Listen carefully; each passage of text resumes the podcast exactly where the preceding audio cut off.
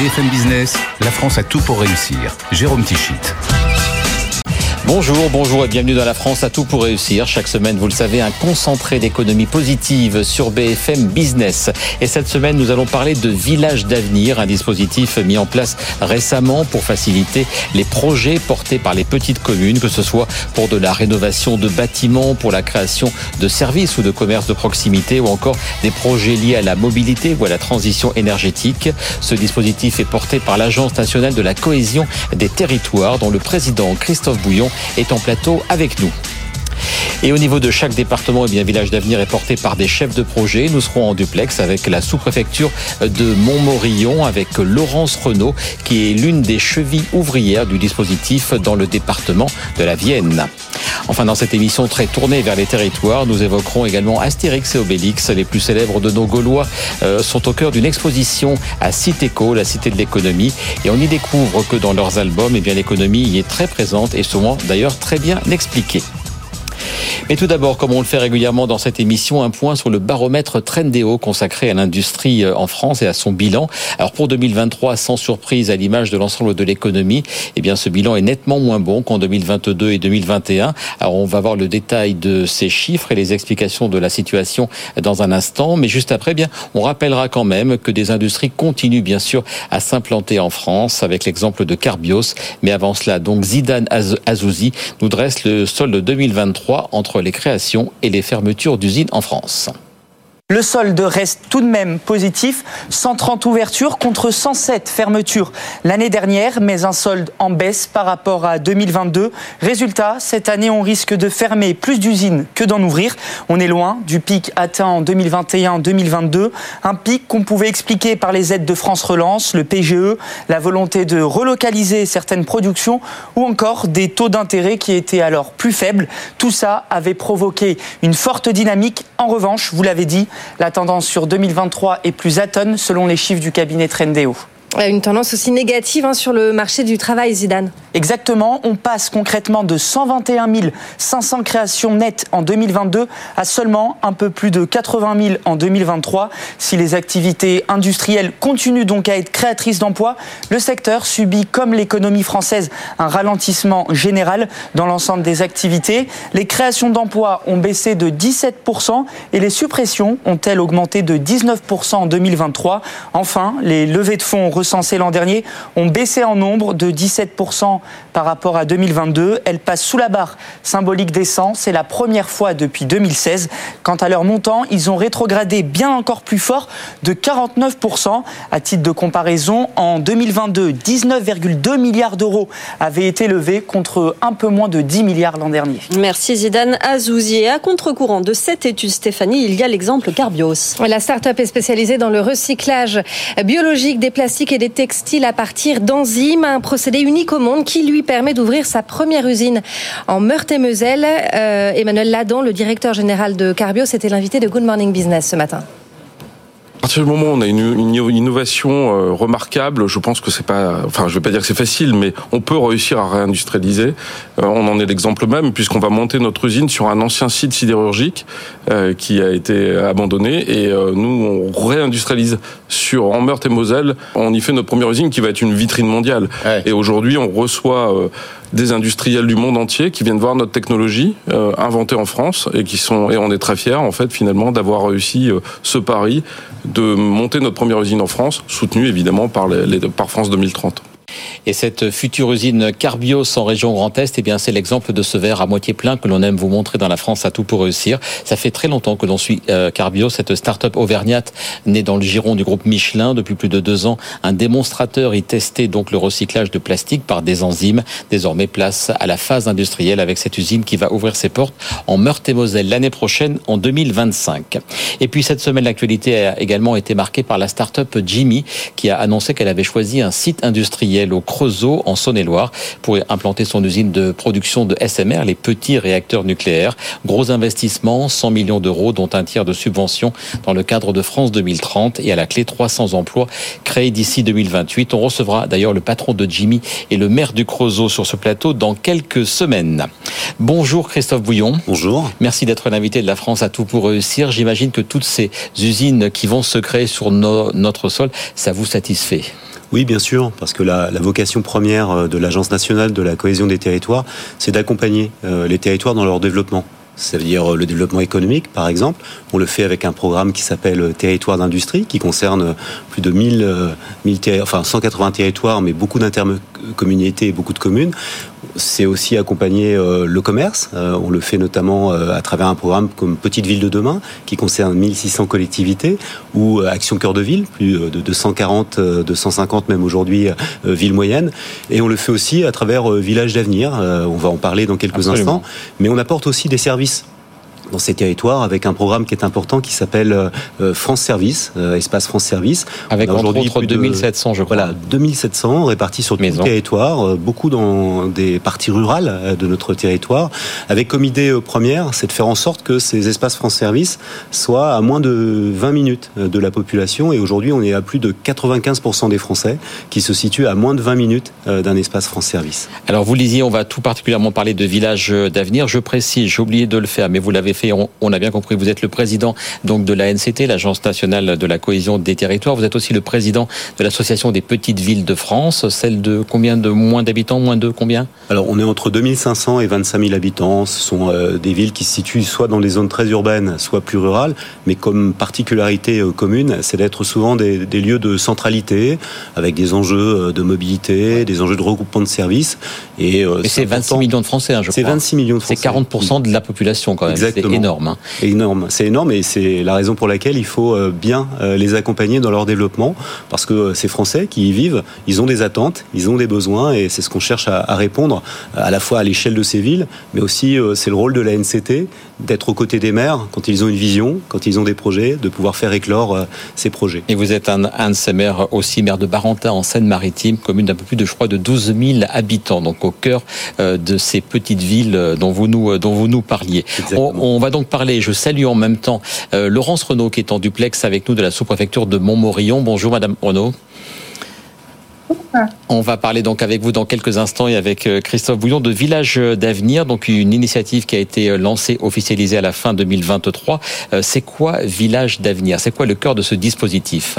Alors le cœur de ce dispositif, c'est de répondre aux besoins exprimés dans les plus petites communes. Euh, les communes de moins de 3500 habitants.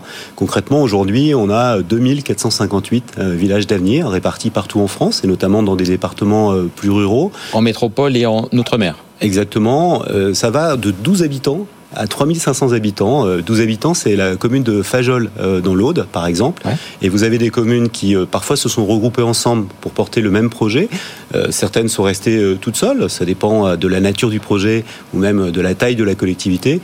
Mais ce qui était important dans le dispositif, c'est de pouvoir répondre à, cette demande finalement de, de ces territoires, ne pas être oubliés et de disposer de ce qu'on appelle l'ingénierie. L'ingénierie, c'est très simple.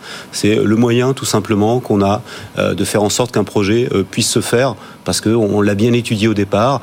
Euh, on a euh, fait en sorte à ce qu'on fasse sauter euh, parfois des blocages qui peuvent exister. Et concrètement, ce qui est assez formidable dans ce dispositif, c'est qu'on observe que les maires mis l'idée. Ils ont beaucoup d'envie, euh, beaucoup de volonté, mais qu'ils ont besoin d'être accompagnés. Et notamment, il y a 120 chefs de projet qui seront euh, répartis euh, dans les services départementaux de l'État, 100 par la NCT et 20 mmh. du CEREMA. C'est important parce qu'on va pouvoir être au plus près. Le CEREMA, c'est l'établissement qui, accompagne les communes, je crois, dans les projets liés au changement climatique par exemple, mais aussi sur les mobilités. c'est un opérateur euh, national qui, avec lequel on, travaille, il y en a beaucoup d'autres. Euh, et je crois que c'est important parce que l'idée, c'est de ne pas laisser un territoire sans réponse.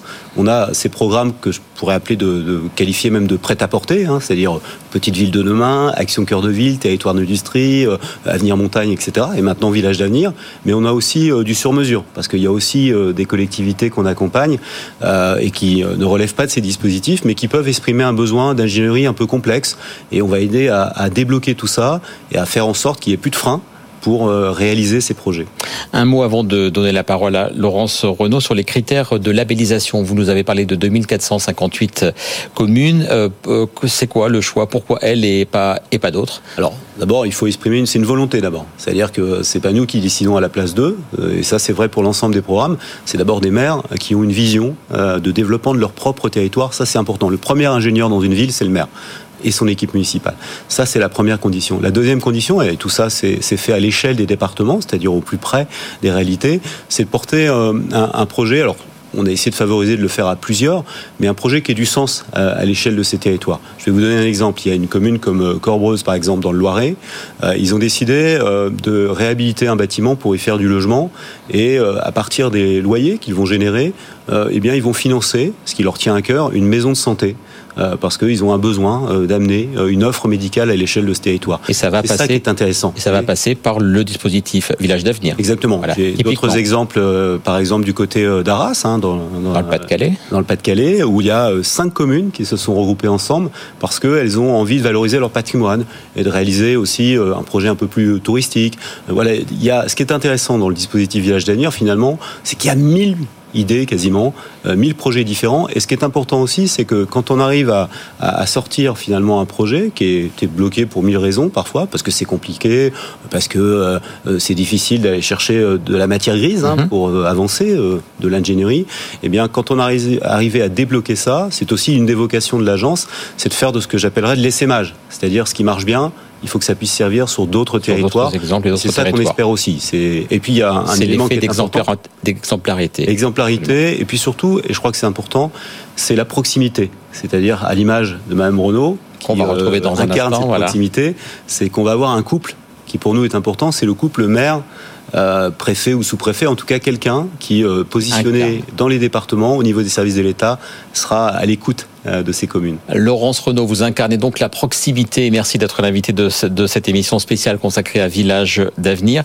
D'abord un mot donc voilà sur votre recrutement. Vous êtes une fonctionnaire territoriale d'État. Vous étiez sur d'autres missions jusque-là. Vous avez entendu parler de ce projet. Pourquoi avoir candidaté? Qu'est-ce qui vous a plu dans ce projet de devenir chef de projet pour le département de la Vienne? Alors c'est vrai que j'étais sur des, fonctions, notamment en dernier de, participation citoyenne, de mode de travail participatif, et, j'ai vraiment eu envie d'aller aider ces petites communes. J'ai vu qu'il y avait vraiment des, besoins, euh, qu'il y avait vraiment une richesse de projets, d'idées dans les territoires ruraux, et que donc euh, c'était une belle opportunité pour moi ben, d'aller au contact des, des maires, des équipes municipales, pour essayer voilà, d'apporter ma contribution et de voir naître des, projets euh, en concertation avec les équipes municipales, avec des partenaires qui peuvent être euh, locaux ou nationaux, et pourquoi pas aussi en concertation avec les, habitants. Et vous avez un rôle, selon vous, de facilitation, d'intermédiation. C'est quoi euh, vos missions, celles qu'on vous a fixées, mais celles que vous vous fixez vous-même dans ce, cette mission Je crois qu'il va durer trois ans.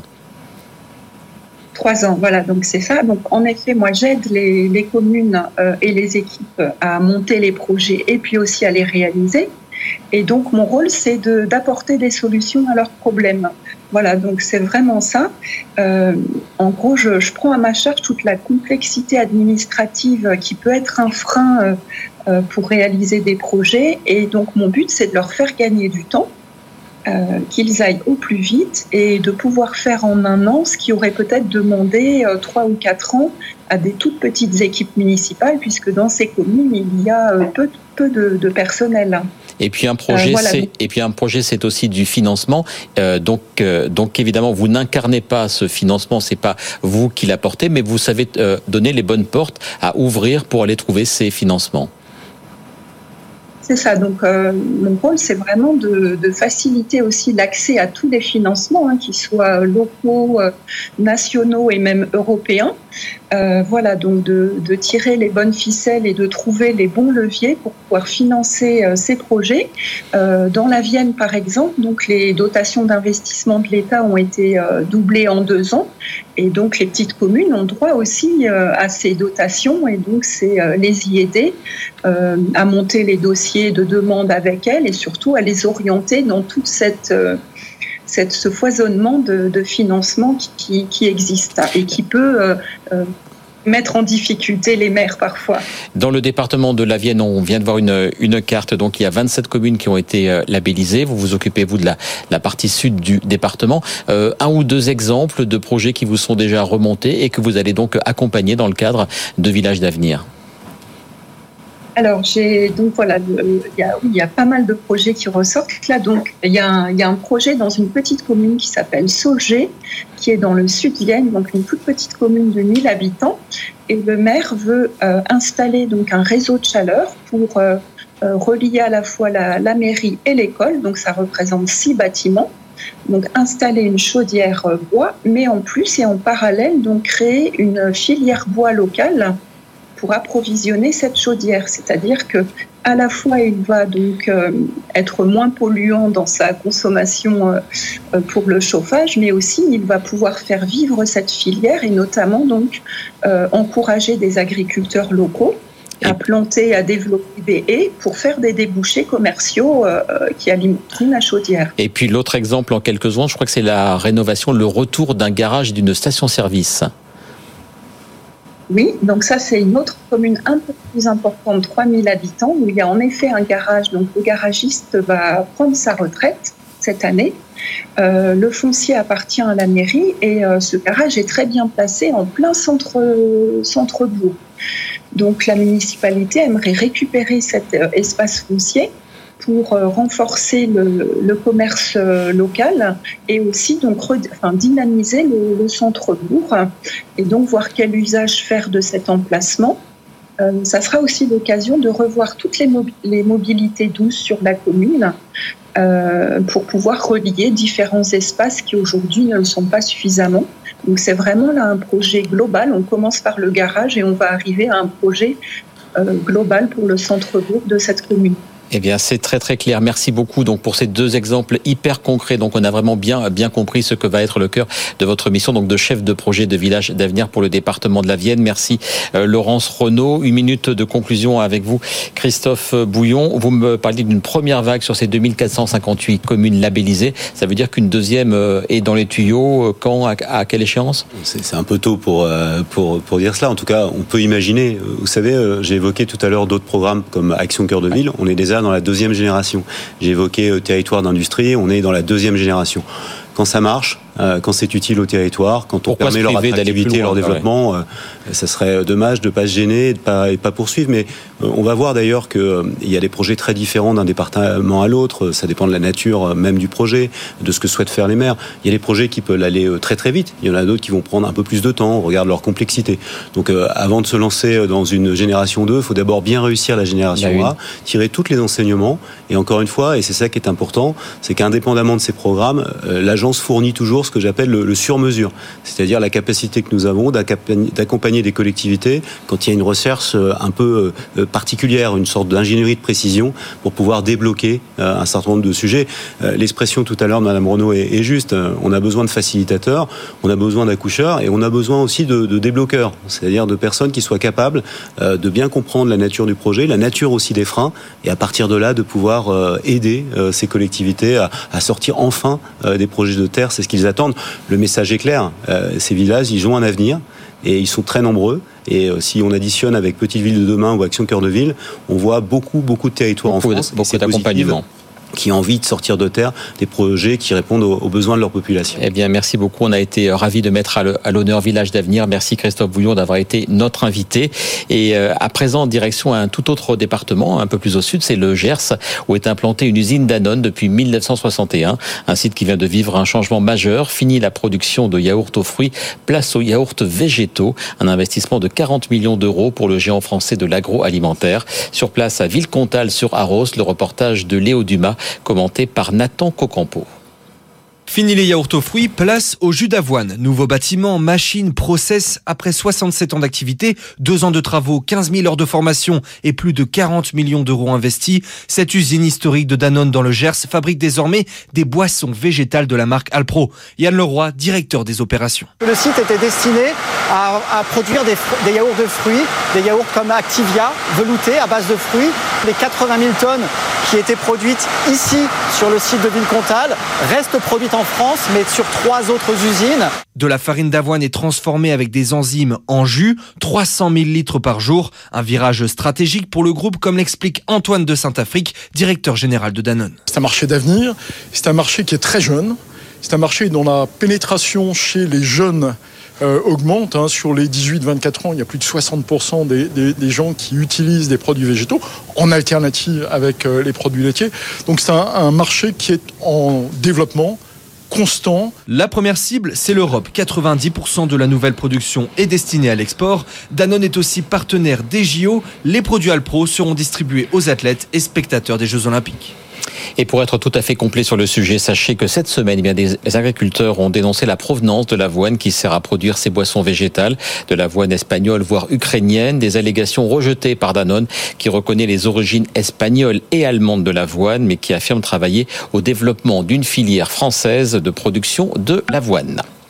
On continue avec euh, donc ces boissons Alpro, on le disait dans le sujet, vont être consommées entre autres par les athlètes olympiques. Dans cinq mois, ce sera l'ouverture des JO de Paris 2024, un événement qui va permettre de donner de la visibilité à un bon nombre de nos startups. Un exemple avec Urban Loop, projet développé par des ingénieurs de l'université de Lorraine, par l'école des mines de Nancy et par Supélec. Son concept des mini capsules autonomes et sans conducteur pour transporter des passagers, c'est plus économique, c'est plus écologique et les JO vont justement permettre de tester en grandeur nature ces capsules d'un genre nouveau dans une fan zone à l'ouest de Paris.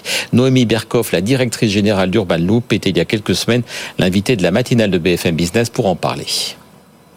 On met en place un démonstrateur à 50 ans en Yvelines pour les Jeux Olympiques et Paralympiques de Paris 2024. Le concept, vous le voyez à l'écran, sont des petites capsules qui sont autonomes, euh, très faible consommation énergétique. On monte dedans à 1, 2 ou 3 maximum. Vous avez comparé ça à un bus, à un tramway. On peut comparer ça à un ascenseur. L'idée, c'est vraiment, on monte dedans, on appuie sur un le ascenseur horizontal. Horizontal. Vous avez ouais. aussi parlé du téléphérique. Clairement, on est posé au sol. Mm. Non, mais parce que ça ressemble visuellement, quoi. C'est une cabine. C'est le cas. C'est une cabine. On monte dedans, on appuie sur le bouton et on va directement à sa destination. C'est autonome. Bon, il n'y a pas mais de donc, du coup, il faut, il faut, quand même, il faut quand même des rails.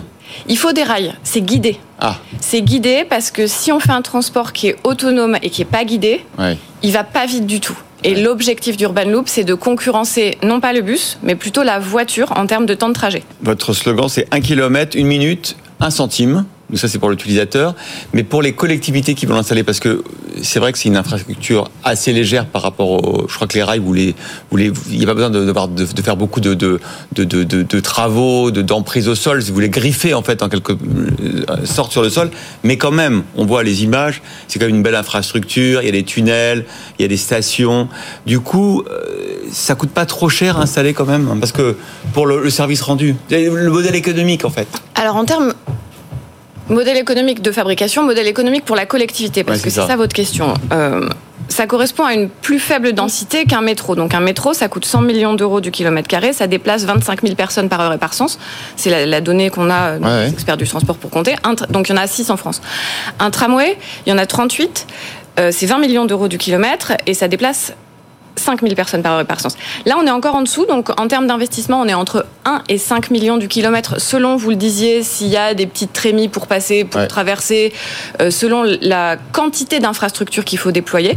Et on déplace entre 1000 et 1500 personnes par heure et par sens. Et quand même. Donc, on est sur un investissement qui est beaucoup plus léger. En développement, là, à Nancy, vous avez euh, votre labo test, là, là où ouais. vous bossez. En termes d'industrialisation, s'il faut euh, en mettre un peu partout, si ça fonctionne, si les commandes sont là, vous allez produire où, comment alors aujourd'hui, c'est une solution qui est produite 100% en France, euh, principalement dans le Grand Est, avec des usines qui sont partenaires. Et enfin, en cette période de vacances scolaires de février, on va terminer avec la visite d'une exposition qui rencontre un très joli succès depuis la fin du mois d'octobre à Citéco, la cité de l'économie à Paris. C'est l'expo, s'appelle tout simplement l'économie selon Astérix. Vous l'aurez compris, comment mieux comprendre l'économie en relisant certains passages des albums du plus célèbre des Gaulois imaginés par Goscinny et Uderzo. À la cité de l'économie, le reportage est signé Zidane Azouzi. Grâce à Astérix, vous pouvez désormais comprendre les grands concepts de l'économie. Et dans cette expo temporaire, plusieurs ateliers sont proposés aux visiteurs. Alors, je vous emmène, allons voir ça de plus près. Sur 400 mètres carrés, l'expo dévoile les subtilités du monde créé par Goscinny et Uderzo, la circulation monétaire, la croissance ou la place du travail. Autant de notions qui apparaissent dans les aventures d'Astérix. Une aubaine pour Philippe Geneste, directeur de la Cité de l'économie. L'objet de cet établissement, euh, c'est de faire en sorte que l'économie soit à la portée de tous. C'est euh, un sujet qui est euh, parfois très complexe parce que finalement c'est le, c'est le fonctionnement et l'explication de notre euh, organisation sociétale et économique. Ça permet d'avoir une première approche tout à fait euh, ludique et pertinente pour expliquer des notions qui parfois paraissent abstraites et pourtant on les utilise toujours, ne serait-ce qu'une pièce de monnaie. Et plus globalement, c'est la notion d'argent qu'on retrouve dans certains albums, comme l'explique Didier Passamonique, conseiller scientifique de l'exposition. Par exemple, dans Astérix en Hispanie, euh, le petit soupagnon et crouton veut du poisson. Et donc Obélix euh, va chez le poissonnier euh, qui lui demande trois sesterces pour son poisson. Ben, sauf que dans le village d'Astérix, il n'y a pas d'argent. Il n'y a pas d'argent qui circule. Pour s'en sortir, finalement, le poissonnier va accepter un troc, euh, c'est-à-dire échanger son poisson contre un menhir.